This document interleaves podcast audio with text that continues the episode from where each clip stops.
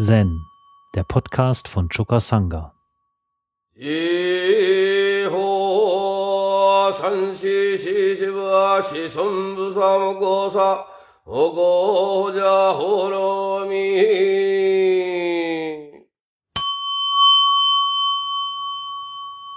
Ich möchte nochmal bei Dogens Shobogenso anknüpfen.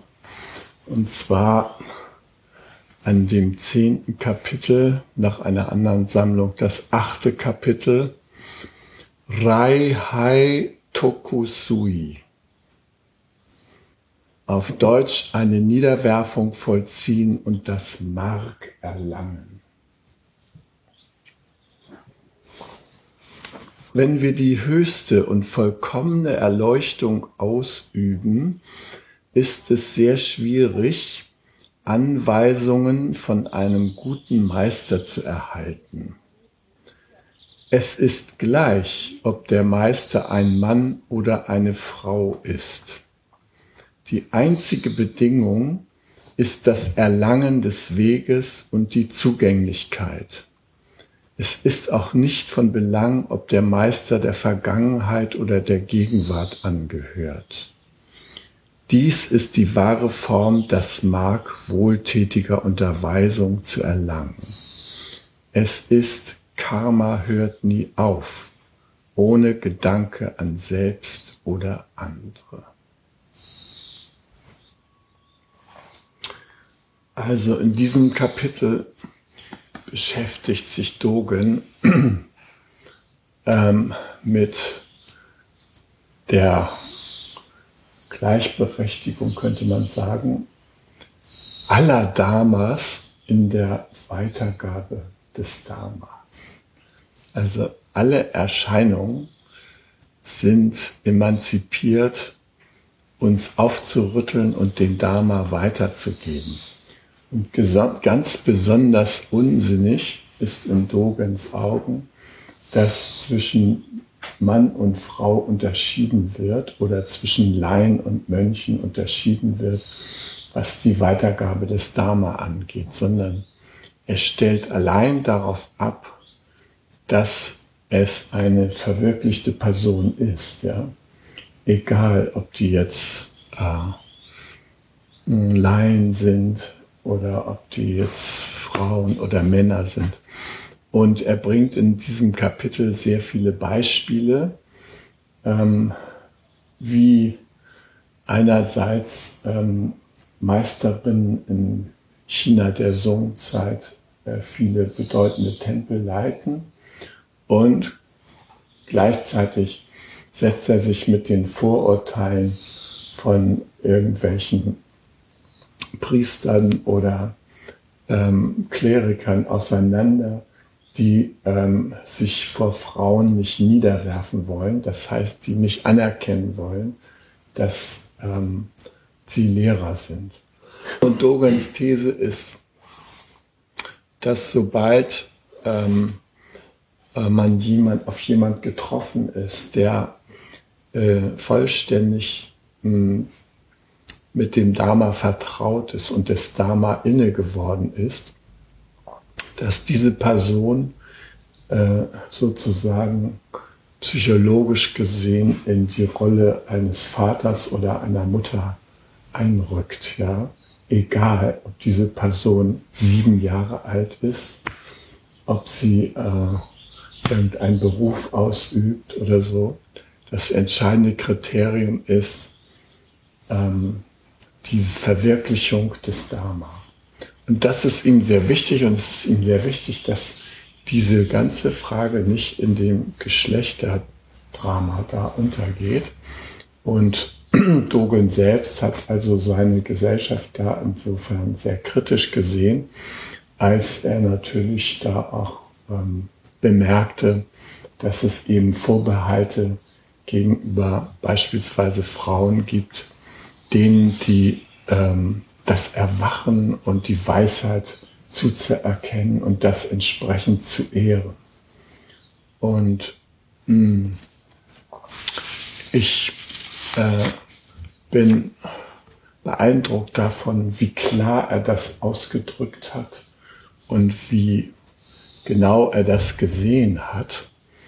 Und ähm, ich erinnere mich, dass ich diese Vorurteile bei einigen sich für weit entwickelt haltenden Personen bemerkt habe. Also als wir beispielsweise in Bhutan waren, da haben wir ja versucht, in äh, Frauenklöster zu kommen und ähm, Jürgen wird sich noch daran erinnern, wie erschreckt wir waren, äh, dass die Frauen da so ähm, schwere Bedingungen hatten, die Nonnen äh, überhaupt dazu überleben und Anerkennung zu finden. Und irgendwie war das merkwürdig, gerade für Bhutan, wo äh, die Frau eigentlich eine relativ anerkannte Stellung in der Gesellschaft hat. So ist ja so ein Bergvolk. Die sind darauf angewiesen, dass jeder für voll genommen wird und die können sich das nicht leisten, so eine Hierarchisierung vorzunehmen zwischen Männern und Frauen. Aber was die äh, Tempel der Nonnen äh, anging, waren wir ziemlich desillusioniert. Äh, weil ja der Staat da den Buddhismus fördert und dass er eben den Bereich der Nonnen da doch ziemlich stiefmütterlich behandelt hat. Ähnlich ist es, wenn man in Länder geht wie nach Thailand oder nach ähm, da, wo Miriam gerade war, Birma, also in den altbuddhistischen Ländern, ist es auch häufig anzutreffen, dass ähm, für Nonnen irgendwie es viel schwieriger ist, ähm, äh, Zugang zu Tempeln zu haben, beziehungsweise für Frauen dazu Nonnen zu werden. Und ähm, äh, als hier die Japaner bei uns waren, da erinnere ich mich sehr genau daran, dass ich damals Anat, die immerhin jetzt Nachfolgerin, Dharma-Nachfolgerin des Roshi geworden ist, äh, wie wir hier gemeinsam geübt haben und Anat Chiki war und das ähm, Kinhin angeleitet hat. Denn da haben sich die äh, japanischen Mönche, ja, die haben sich weggeschmissen, dass man hinter einer Frau herrennt. Das war also für die irgendwie unfassbar. Ja? Und ähm, es ist ja auch merkwürdig, dass in der japanischen Gesellschaft Nonnenkloster auch relativ ähm, wenig verbreitet sind. Ja? Ich erinnere mich genau an die Intronisierung des Roshi als Kancho. Da waren 800 Besucher äh, geladen, unter denen vier hochstehende Nonnen ja, und die waren auch als Frauen gar nicht mehr zu erkennen. Also die hätten genauso gut als Männer da durchgehen können, so wie die aussahen, ja. Ähm, das hat mich damals ähm, wirklich geschockt, dass bei so einer wichtigen Zeremonie sich da dieses japanische Vorurteil gegenüber Frauen dermaßen durchgesetzt hat, ja. Dass der Roshi obwohl er ein Frauenförderer war, dass er in diesem Augenblick den Konventionen so nachgeben musste. Außer dass wir, die Europäer, die wir da bei dieser Zeremonie eingeladen waren, wir durften natürlich Männer und Frauen kommen und waren auch gleichermaßen da willkommen geheißen und so. Aber was den japanischen Kontext anging, war ganz klar. Also dass die Frauen irgendwie nicht als gleichberechtigt angesehen wurden. Und ich finde das ähm, beeindruckend, weil Dogen, der wesentlich das ist, ähm, den Dharma aus den Gegebenheiten entgegenzunehmen, den, in denen man ihm begegnet. Ja, und er sagt dann, doch törichte Menschen die nie das buddhistische Dharma gehört haben, halten sich selbst für große Bhikkhus und lehnen es ab, vor jungen Menschen, die das Dharma erlangt haben, Niederwerfungen zu vollziehen.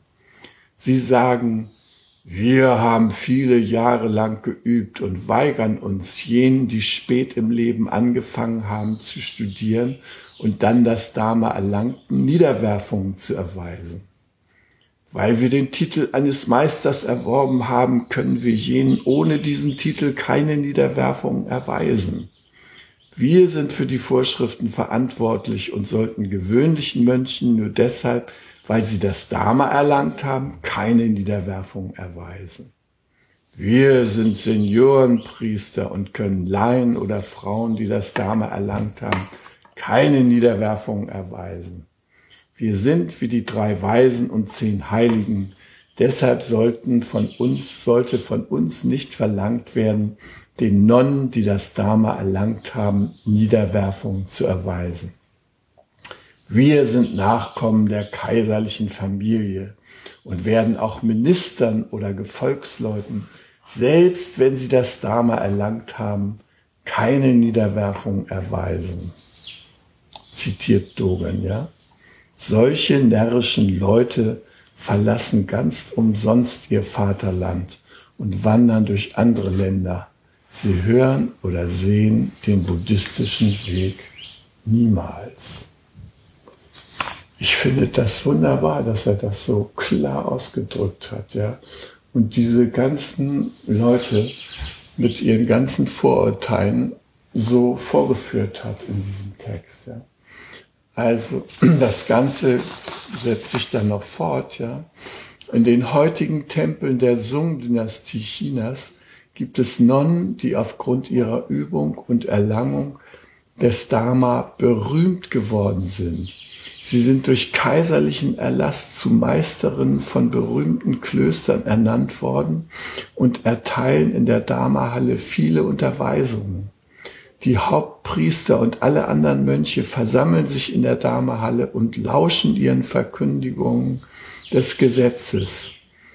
Die Mondo, Frage- und Antwortübung, wird in der Art der Bhikkhus geführt. Das ist eine anerkannte Methode. Nachdem jemand das Dharma äh, erlangt hat, ja, Darum sollte eine Nonne, die die Schatzkammer des wahren Dharma-Auges übermittelt und die von den Ahats, den drei Weisen und den zehn Heiligen verehrt und unterwiesen wurde, unsere Niederwerfungen empfangen. Nur, dass du ein Mann bist, macht dich nicht edel. Schließlich ist die universale Lehre mit E universale Lehre, die vier Elemente sind die vier Elemente. Und also äh, schließlich ist die universale Lehre universale Lehre. Die vier Elemente sind die vier Elemente. Und die fünf Skantas sind die fünf Skantas. Frauen sind das Gleiche. Die Erlangung des Weges kann von Männern und von Frauen vollbracht werden. Darüber hinaus müssen wir in gleicher Weise bei beide Erlangungen des Dharmas respektieren. Kümmere dich nicht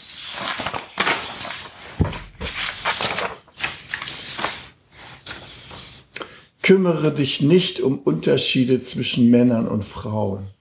Dies ist ein grundsätzliches Prinzip des höchsten und wundervollen buddhistischen Weges.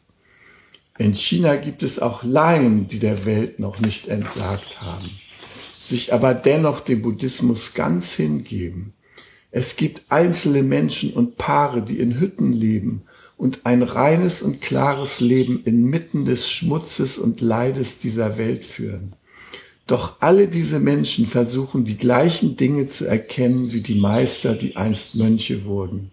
Und sie versammeln sich zum gemeinsamen Studium, vollziehen Niederwerfung und empfangen Unterweisung. Es macht keinen Unterschied, ob sie Männer, Frauen oder Tiere sind. Jene, die das buddhistische Dharma nicht gesehen haben, selbst in ihren Träumen nicht. Und dies schließt hundertjährige Bhikkhus mit ein, können Laien oder Frauen, die das Dharma erlangt haben, nicht übertreffen. Dennoch verneigen sie sich vor ihnen nur so, wie der Gastgeber sich vor seinen Gästen verbeugt. Also er ist sehr klar mit dieser Angelegenheit. Und ich möchte noch mal daran erinnern, dass es unserem Roshi ein großes Anliegen war, dass ähm, Frauen aus ihren traditionellen ähm, Betrachtungen herausgenommen werden, dass sie für voll genommen werden, dass sie voll da sind, dass sie, ähm, dass da keine Unterschiede gemacht werden. Und er hat sich mit der ganzen Myoshinji-Administration deswegen angelegt. Ja, unser Roshi war der zweithöchste Roshi im Myoshinji. Und er hätte jedes Jahr Kanshu des ganzen Myoshinji werden können. Aber wegen dieser ganzen Querelen mit der äh, Verwaltung, wegen dieser Frauengeschichte, ja, die haben sich aufgeregt, dass er Frauen in seinen Tempel empfängt, hat er sich entschlossen, Kansho der Hokuchi-Linie zu werden, weil im Myoshinji wäre er das nur für vier Jahre geworden und im Hokuchi konnte er das auf Lebenszeit. Ja. Und im Hokuchi konnte er es bestimmen. Und das war ihm wichtig. Also ihm war diese Frage außerordentliche Herzensangelegenheit. Das möchte ich euch einfach nochmal übermitteln. Und wenn wir äh, hier einen Tempel eröffnen, dann wird es keine Unterschiede zwischen Männern und Frauen da geben, außer denen, die natürlich alle mitbringen, ja, aber nicht auf irgendwie Dharma-Ebene. Ja, das ist mir sehr wichtig, dass, und das erfreut mich, dass wir in der Hinsicht auch hier einig sind und an einem Strang ziehen. Also wir haben ja das Problem nicht wirklich in unserer Sangha, dass da jemand äh, Unterscheidungen macht, ja. Nur es ist wirklich etwas, was ähm, nicht keineswegs in dem buddhistischen Kontext, der uns umgibt, üblich ist, so zu denken. Also ihr braucht nur zur Pagode nach Hannover zu gehen und äh, ihr werdet das sehen, dass die enorme Unterschiede machen zwischen äh, Mönchen und Nonnen. Wir haben die ja erlebt, ja. Äbtissin aus Hamburg und so weiter ähm, hat einen ganz anderen Rang als irgendwie so ein Abt von der Pagode, ja. Und auch zwischen den Laien und den Mönchen wurden enorme Unterschiede gemacht, ja. Die Laien wurden so als, ähm, na, wie soll ich mal sagen, als kindliche äh, Adepten der Buddha-Lehre so angesehen, ja. Nicht, da wurde nicht auf Emanzipation oder sowas hingearbeitet, ja, geistige sondern die hatten so einen äh, kinderartigen äh, Tummelplatz. Und als ähm, Jürgen und ich damals in Bhutan waren, da sind wir irgendwie nach Paro oder so einen anderen Ort gefahren und äh, der Abt war nicht mit und wir waren sozusagen mit den Laienschülern des Abtes da allein und ähm, mit einmal haben die sich da aufgeführt, wirklich wie Kinder, ja. Also das hat dann auch Konsequenzen. Wenn man da nicht für voll genommen wird, dann schlägt man auch sofort über die Stränge, wenn der gestrenge Ab dann nicht mehr guckt. Ja, wir waren verabredet, zu einer bestimmten Zeit wieder am Bus zu sein. Jürgen und ich waren die einzigen, die da saßen, ja. Die anderen waren noch in den Einkaufsparadiesen verstrickt und kriegen es nicht hin wieder zurückzukommen. Ja? Also das war äh, bemerkenswert aus unserer Sicht. Ja? Und ähm, also diese starke Hierarchisierung, die hat Dogen in der Knospe angegriffen. Und der war umzingelt von lauter Klöstern, wo Frauen keine Rolle spielten. Ja? Und der hat den Mut gehabt, das öffentlich zu verkünden. Und Dogen hat es wirklich schwer gehabt in seiner Zeit. Er war, äh, sein, sein Tempel war im Grunde genommen der erste Zen-Tempel in Japan. Ja? Und ähm, sein Meister Nyojo hatte ihm dringend empfohlen, sich nicht in der Hauptstadt niederzulassen, sondern irgendwo auf einsamen Bergen, damit er genau nicht unter die Räder kommt der ganzen Vorurteile und sich da erstmal entwickeln kann mit seiner Sangha.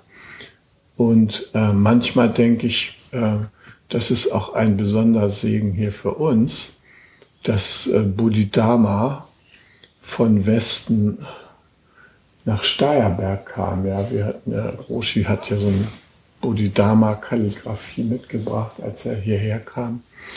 Und ähm, das war für mich so symbolisch. Jetzt kommt Bodhidharma hier auf das Steierberger Kuhdorf, wo vom Dharma, sobald man den Lebensgarten verlässt, noch nie jemand was gehört hat. Ja? Und das ist eine einzigartige Situation, die äh, hat uns ähm, natürlich konfrontiert mit den Vorurteilen ähm, der Menschen. Ich erzähle ja immer wieder das Beispiel von den Berlinern, die hier oben äh, Ginsterweg äh, 6, 7 das Haus hatten, ja, Lautenschlägers, und die eben in tiefster Besorgnis waren, wenn die uns gesehen haben, dass äh, wir eine Sekte sind, die die Menschen versklaven. Ja. Die haben dann, damals waren hier die Wände noch nicht isoliert, man hörte den Kisaku also auch bis zum Waldrand. Und, und äh, dann sahen sie, früher, früher wurde noch im Heilehaus Mittag gegessen, ja. Dann sahen sie also wieder hier die Versklavten hinter einem Menschen mit einer Glocke in der Hand, gesenkten Blick auf den Platz traten und dann hinter dem und man konnte die nicht ansprechen und nicht grüßen die stierten nur nach vorne da. Und ähm, die haben dann schließlich in ihrer Not den Bürgermeister alarmiert, dem gesagt, warten Sie mal, um Punkt 12 kommen die hier raus, dann können Sie Versklavten mal sehen. Ja? Und genau so war es. Zwölf kamen wir hier raus. Ja, in schwarz und so. Also, und das konnte nur deshalb nicht so wirklich Wellen schlagen, weil wir hier eben äh, relativ geschützt sind und weil wir unsere Praxis letzten Endes unabhängig von den Vorurteilen unserer umgebenden Dorfbevölkerung entwickeln konnten. Ja? Also äh, natürlich lag es auch daran, dass der Lebensgarten sich entwickelt hatte zu einem ähm, Netzknoten mit internationalen Bezügen. Also wir waren ja auch Gründer der Global Eco Village Network, ähm, Ökodorfbewegung, ja, äh, mit sechs anderen Gemeinschaften international haben wir diese äh, Bewegung äh, initiiert und heute gehören da Zehntausende von Ökodörfern weltweit dazu. Ja, das ist eine richtig große Bewegung geworden.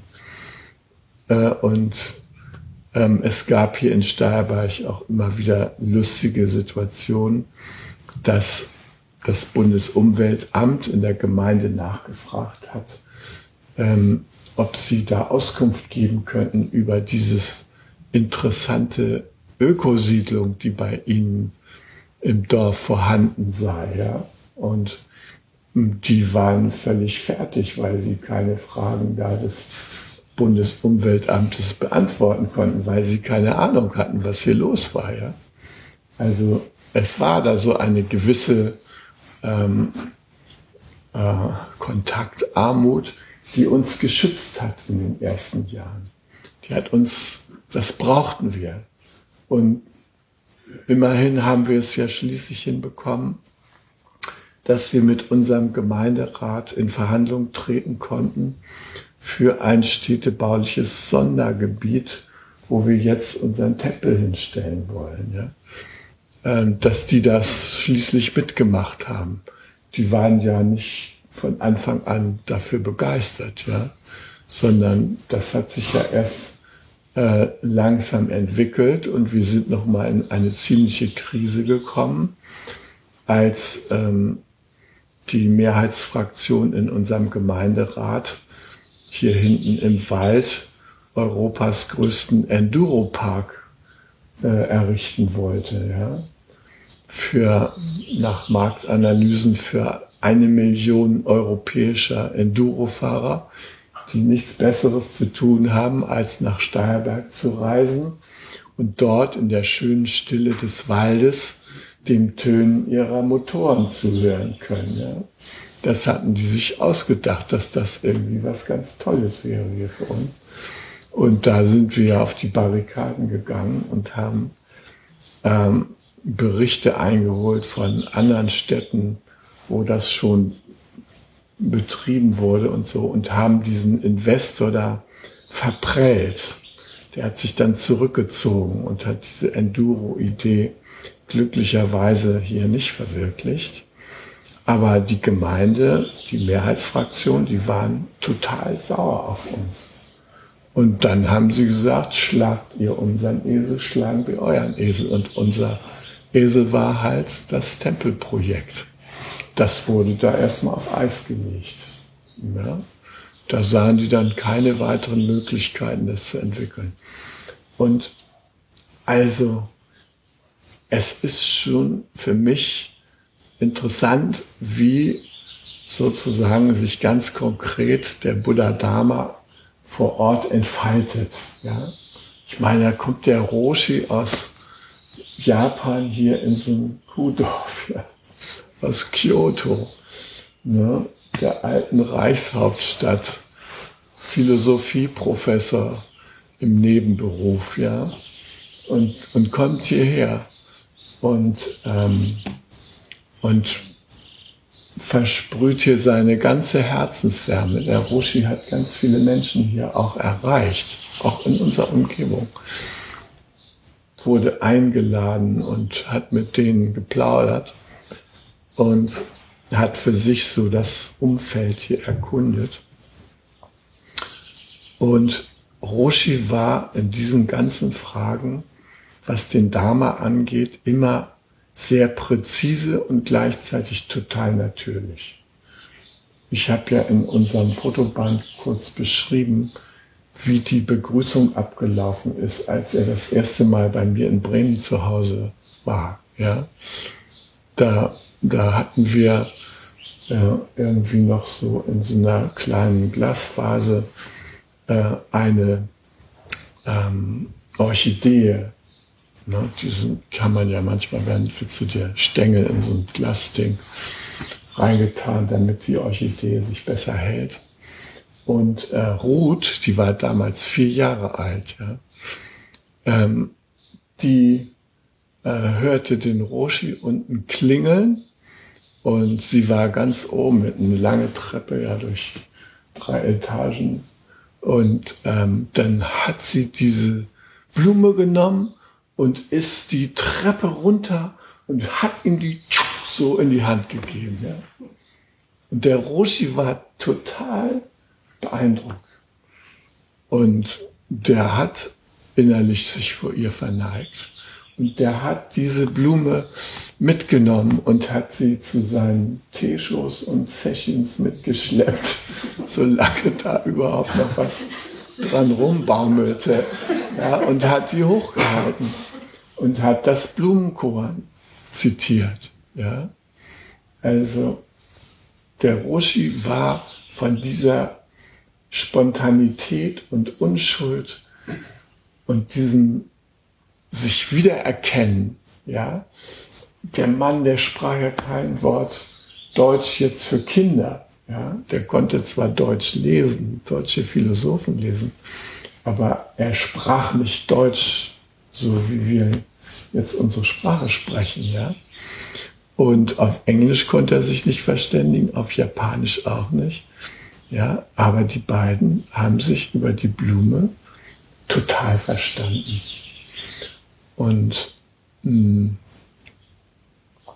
ich sage das einfach, weil ähm, mh, hm, mir das großes Vertrauen eingeflößt hat, dass er so unmittelbar und so äh,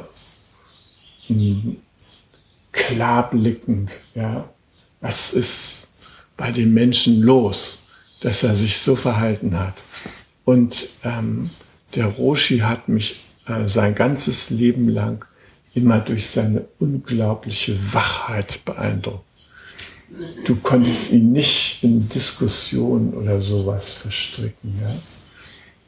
Oh, sondern er hat, äh, er war im Wesentlichen, äh, hat er, war präsent und dann hat er manchmal so gelacht, ja? Und er hat auch Fragen beantwortet, aber er hat nicht diskutiert.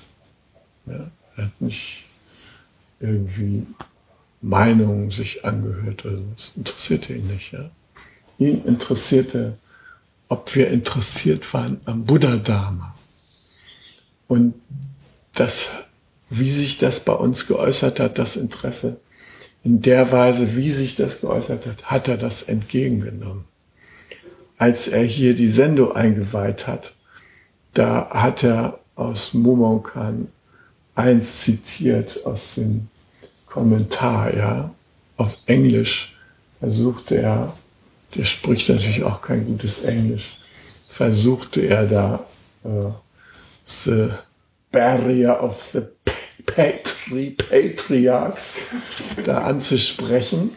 Ja, und ähm, Robert der dabei war, der hat sich weggeschmissen vor Lachen, wie der Roshi versuchte, diesen englischen Text da zu, zu zitieren, ja. Und Gensern, der daneben saß, der war entsetzt über das pflegelhafte Benehmen von Robert. Und der Roshi hat zu mir gesagt, äh, er möchte Robert hinterher mal sehen. Strong Spirit, ja. der hat das ganz anders gewertet. Ja, der hat sich gefreut, dass der so natürlich und spontan damit umgegangen ist. Ja. Da gab es nicht irgendwelche Urteile oder sowas in der Situation, sondern da gab es nur diesen Herz-zu-Herz-Kontakt. Ja, und das wünsche ich mir für unseren Tempel, dass wir sowas wie die Unschuld des alltäglichen Geistes da praktizieren können. Dass unser äh, positives Samadhi, dass es einfach getragen ist von einer unprätentiösen Offenheit gegenüber dem großen Leben und dass wir der Hinsicht zusammenhalten und dass wir keine Würdenträger da ausbilden, oder sowas, sondern dass wir wirklich ganz natürlich Gemeinschaft bleiben. Das wäre mein größter Wunsch. Der Roshi hat seinerzeit mal gesagt, er, er ordiniert oder es sollen in Deutschland keine Mönche und Nonnen mehr ordiniert werden, es sei denn, es ist ein Tempel da. Weil er bemerkt hat, dass äh, einige Leute aus Deutschland nach Japan gefahren sind, um sich da die Mönchsrobe abzuholen, damit sie zu Hause als Mr. Wichtig auftreten konnten. Ja? Und haben, wurden dann in Japan nicht mehr gesehen. Einer von diesen Kantonisten ist unser berühmter Zen-Meister Hinak Polenski. Ja? Der ist auch nur kurz aufgetreten, um sich die Robe abzuholen und war da nicht mehr gesehen. Und das hat dem Roshi missfallen. Er wollte, dass wenn Leute so ein gesteigertes Commitment mit dem Dharma eingehen, dass sie auch einen Übungsort haben, wo man sie antreffen kann. Ja, wo sie ihre Heimstatt haben. Und deshalb wurden dann niemand mehr irgendwie ordiniert. Ähm, in Deutschland, weil der Roshi gesagt hat, es kriegt erstmal ein Tempel zustande. Ja? Und ähm, im Grunde genommen ist das auch noch einer der Programmpunkte, die wir jetzt erledigen. Wenn, wenn dieser Tempel jetzt zur Entstehung kommt, dann können wir tatsächlich Mönche und Nonnen ordinieren, wenn wir das wollen. Ja. Das wäre die Frage, äh, ob das der Vertiefung der Übung und der Ausbreitung des Dharma dienlich ist. Ja. Ähm, so wie ich gestimmt bin, kommt es mir auf die Menschen an und nicht auf die Klamotten. Ja. Also, und auch nicht auf die Anzahl der Silas, die sie genommen haben. Ähm, in diesem Sinne jedenfalls freue ich mich, dass wir uns auf Dogen beziehen können, der schon vor über 800 Jahren in seiner patriarchalischen Gesellschaft so klare Worte zum Dharma gesagt hat. Ja? Und der uns ähm, ermuntert zur Demut gegenüber denjenigen, die den Dharma wirklich verkörpern. Er sagt, es ist egal, ob das ein Kind ist, ein Vogel, ein Tier, ein Felsen. Ja. Wir können uns vor allen Repräsentanten des Dharma verneigen. Und wenn wir rechten über äh, ob der Dharma für uns groß genug ist oder nicht, dann sind wir sowieso schon auf der falschen Seite. Ja. Das geht nicht um uns, sondern es geht darum, den Dharma zu erkennen, der weit, weit über uns hinausreicht und der von uns, wenn wir Glück haben, Gebrauch macht. Zen, der Podcast, ist eine Produktion von Chokasanga e.V. in Kooperation mit dem Podcaststudio Paderborn.